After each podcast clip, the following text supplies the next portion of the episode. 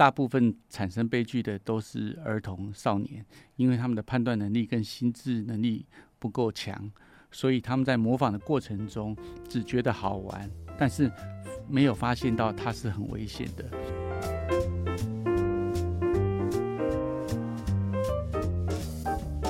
新闻光笔帮您画重点。Hello，大家好，我是多用心制作主持 Nancy，我是人文置业中心传播长 Roger。好，延续上一集哦，跟大家聊呃，TikTok 为什么这么受年轻人的欢迎？那么这次呢，我们要继续聊到说，哦，其实呢，在欧盟啊，还有美国呃一些国家，其实都禁止了个 TikTok 在政府单位啊或者学校单位去做使用，但禁得了吗？最近的新闻报道，其实已经很多的国家政府官员是明定他们禁止去使用。嗯，可是这些官员手上是一只手机还是两只手机？其实你怎么会知道它哪一只是公用，哪一只是私用？我觉得从法律面上来讲，呃，这个部分是可以做得到了。嗯哼，但是在实际面上来讲，我觉得很难。那 TikTok 被禁，其实最大的原因应该不是 TikTok 本身的问题，嗯，而是说它是有一些，他们把它放到呃国家的治安的这个层级去看，嗯哼，哦，所有的这个手机，因为现在太方便了，其实你不是用 TikTok，你用各项社群软体都一样嘛。比如说你搜寻了什么广告，它等一下可能就跳出一个类似的。嗯哼，你到了哪里，它就告诉你说，你现在是不是经过这里啦？嗯，也就是说，这些软体都把这个使用者的一些习惯讯息传回去他们的主机里面做大数据分析。嗯哼，所以呢，如果是一些官员、一些重要人士，他在使用它的时候，他的行为很容易就被掌握，只要他被有心人士去利用。哦，对，那只是差别在现在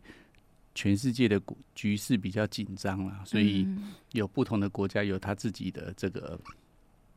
政策政策的思考。那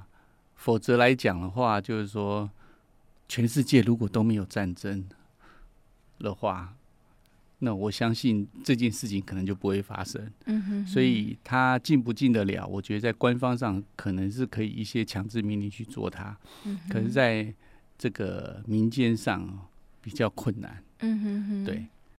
上有政策，下有对策。就看到 BBC 有报道说啊，在纽约哦，其实有很多的大学年轻人，他们是像。大陆讲的翻墙，就我今天就不用你政府的，我不用你学校校园的 WiFi，我用我自己的这个，我一样可以用 TikTok 啊。对，然后呃，因为有一些的年轻人，他们已经在 TikTok 上面经营很久了，甚至哦，他不是明星，但是他经营到呢，已经有成千上万的粉丝了，等于是 TikTok 上面的明星，所以他觉得怎么可以现在叫我不用就不用呢？对，对，所以这个是另外一种面向。那从我的角度去看，就是 TikTok 也好啊，其他的社群平台也好，对我来看，它是一个媒体的平台。嗯。那我们要在那个平台上面做什么事情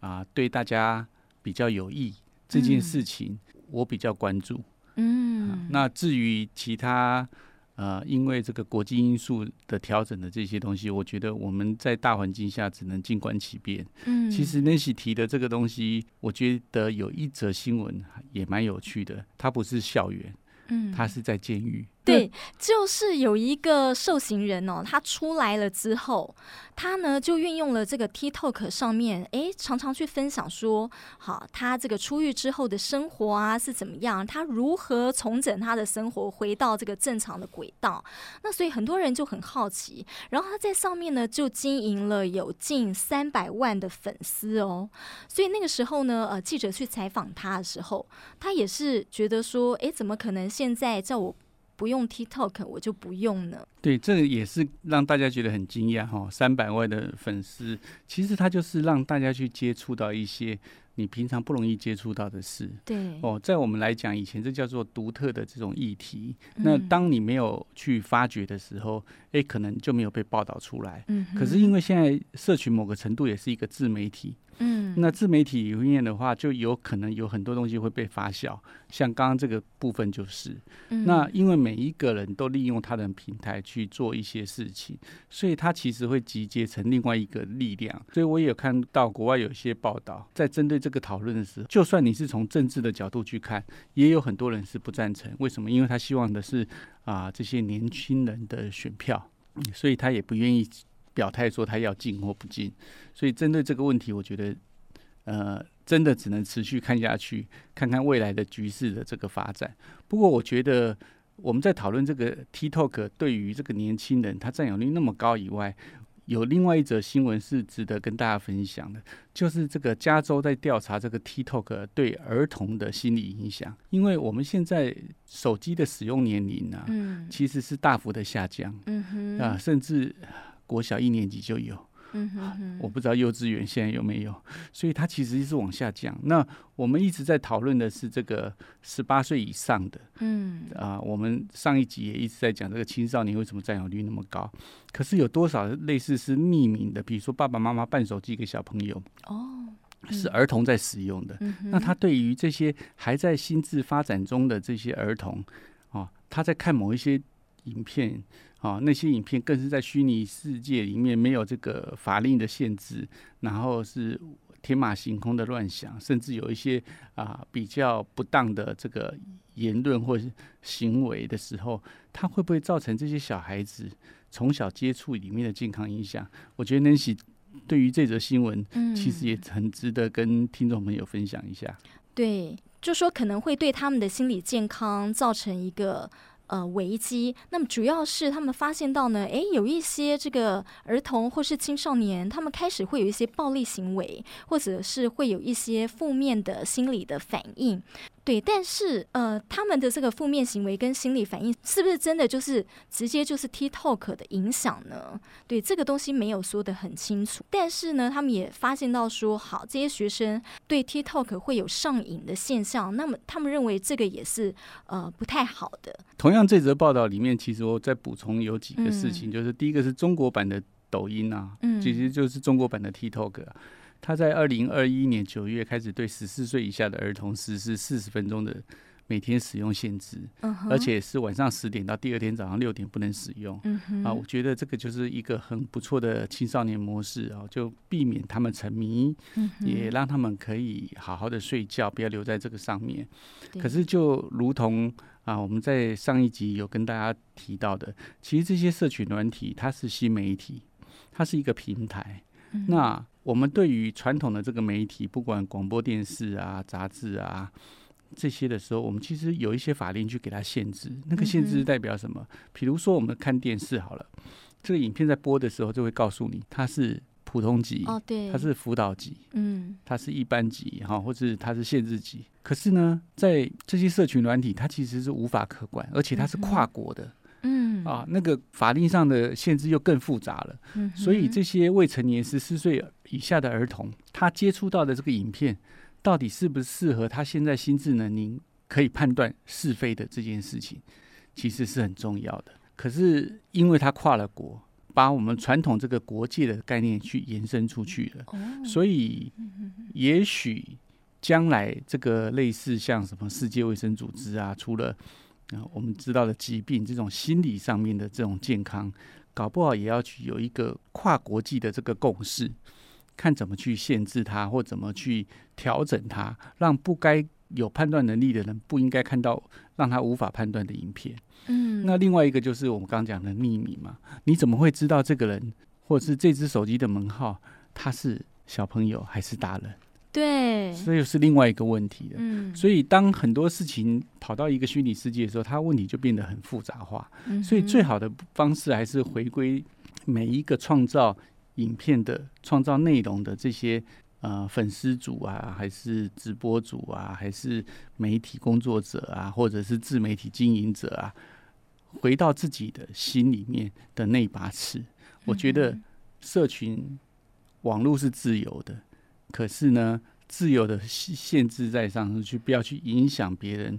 啊，不要去误导别人，这一件事情也是相对于重要的。对，我觉得不管是 TikTok 啦，或者像有些串流平台，你在呃进去看他的影片之前，他可能会先问你说：“哎，你满十八岁了吗？哦，你满几岁了吗？”但其实你搞不好还没满十八岁，你点进去也是照样可以看啊。再来，哎，讲到说 TikTok，它是呃十二岁哦，国中以下、国小的学生也都很喜欢。我在想说。哎，这个十二岁以下的小朋友，他们就可以明辨是非了吗？所以就像 Roger 讲的，你自己呃 PO 上去的人，创作者呃自我把关，这个真的也是蛮重要的。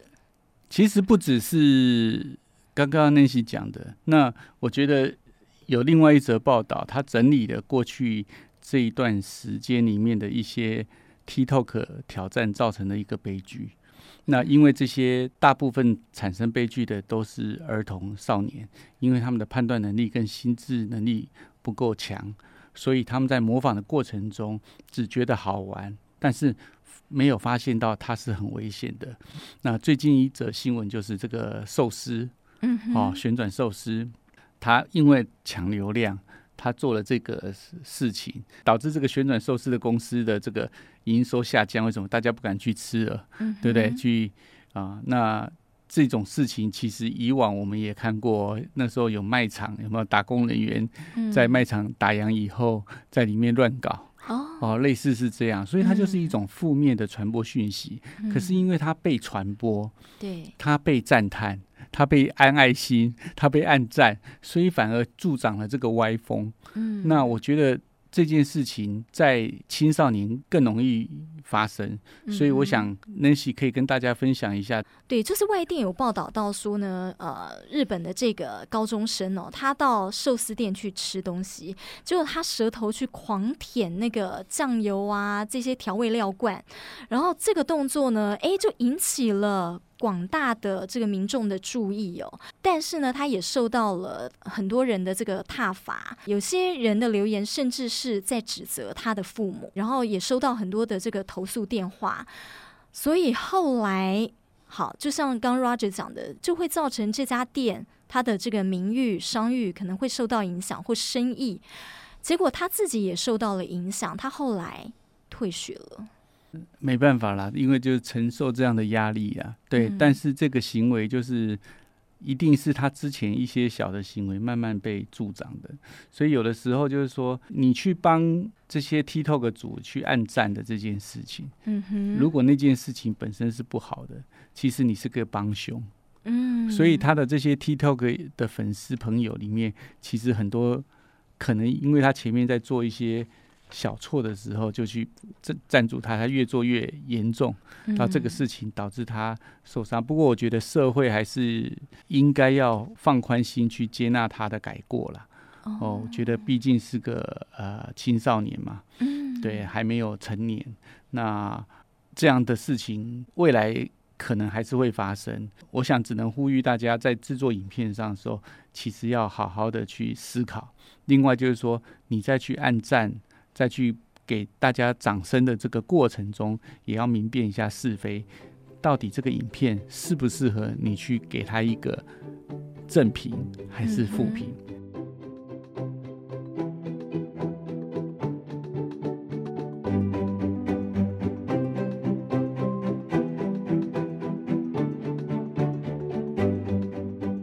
像看到一则报道，他把一些 TikTok 里面的挑战。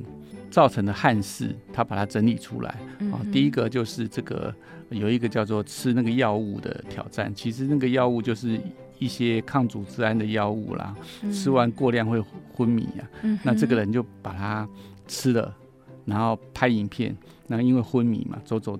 路就晃晃晃就摔倒。还没想到这样子的画面呢，也会引起大家的学习。嗯哼，所以导致很多的青少年也去吃这样子的禁药。嗯哼，送医，甚至有人不治。嗯，啊，那另外还有像这个龙之吐息的挑战，哦，他利用这个糖果去浸泡这个液态氮，液态氮其实是很低温的哦，所以你吐出来的时候会有喷烟的效果。可是你就知道，它就造成了印尼有二十几名的小朋友食物中毒，然后内脏还有食道、皮肤灼伤。嗯，你看非常的严重，更何况还有其他的，比如说什么用感冒药水来烹饪啊，绑绳子绕这个脖子啊，啊等等等等，它造成了很多人的上升。所以其实社群它是一体的两面，嗯啊，那但是如果你把这些危险动作、不应该发生的事情，